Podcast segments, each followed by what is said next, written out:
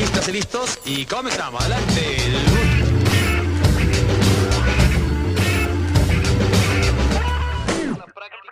Hablemos Diseño, un programa dedicado a reflexionar.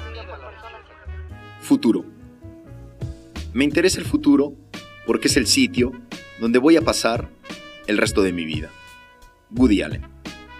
Uno de los principales imperativos de la actividad de diseñar es estar permanentemente en el futuro. Si bien el ser humano como especie está siempre proyectando, en la actividad de diseñar esto deriva en un imperativo de temporalidad infinita.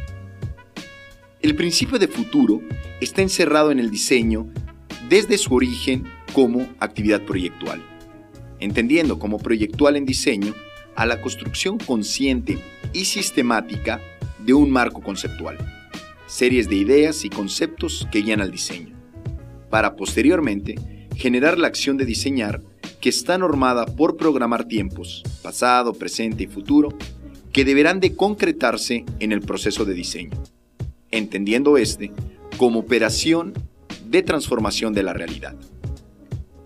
El proceso proyectual está edificado en toda su estructura metodológica en el diseño para ser un transformador de la realidad, ya sea de una silla, un avión o una parada de autobuses.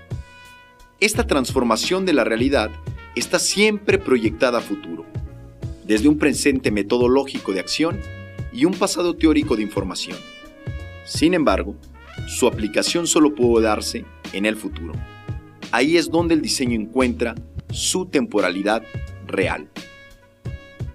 Bajemos la pelota un poco para entenderlo.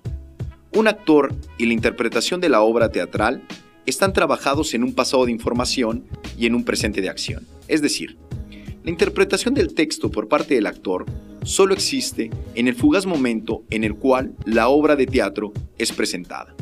Aunque se trabaje en los ensayos para el próximo año, la obra solo tendrá su transformación o interpretación de la realidad en el momento en que sea montada. En ese presente existe y se vuelve al pasado.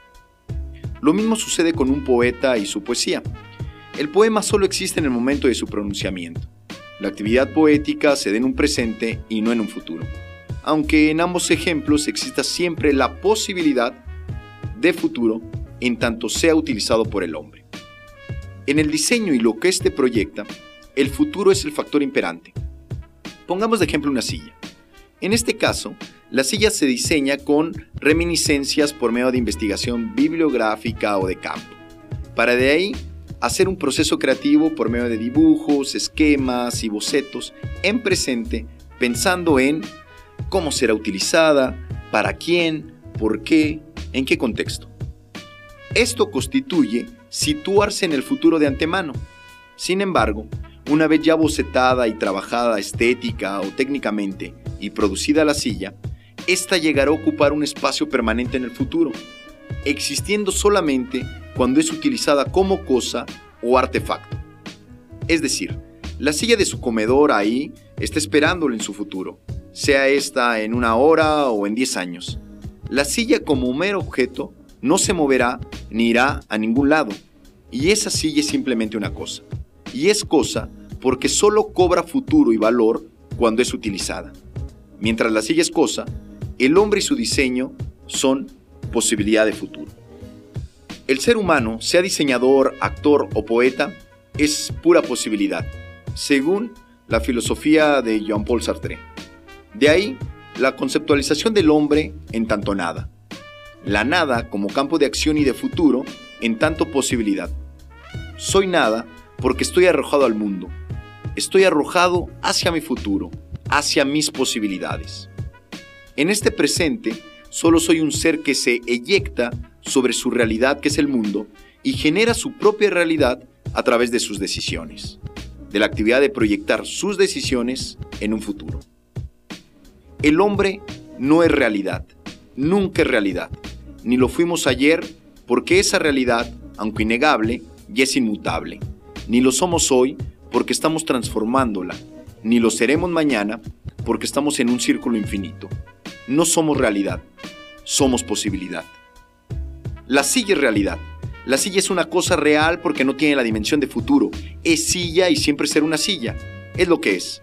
No tiene la capacidad de proyectarse. En la filosofía idealista, esa silla está ahí porque yo la pienso. Si yo dejara de pensar en que la silla está ahí, ¿esa silla dejaría de existir? En realidad, el que dejó de existir soy yo.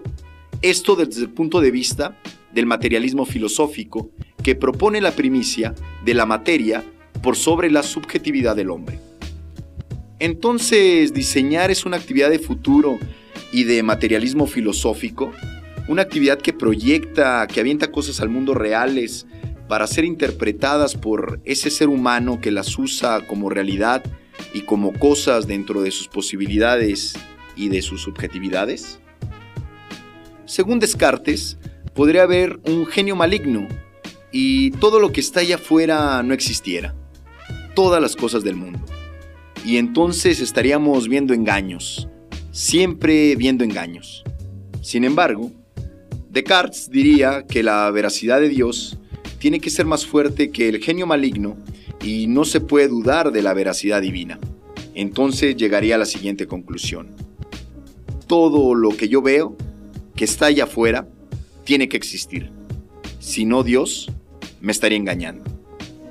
Es decir, la silla tiene que existir, si no sería un engaño.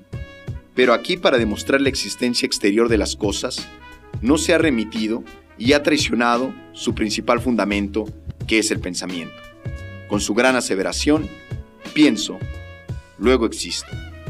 Ahora, más que nunca, no olvidemos que la realidad no es todo lo que somos. Somos en realidad posibilidad de futuro. Somos en realidad futuro. Soy Néstor Damián Ortega, esto es Hablemos Diseño.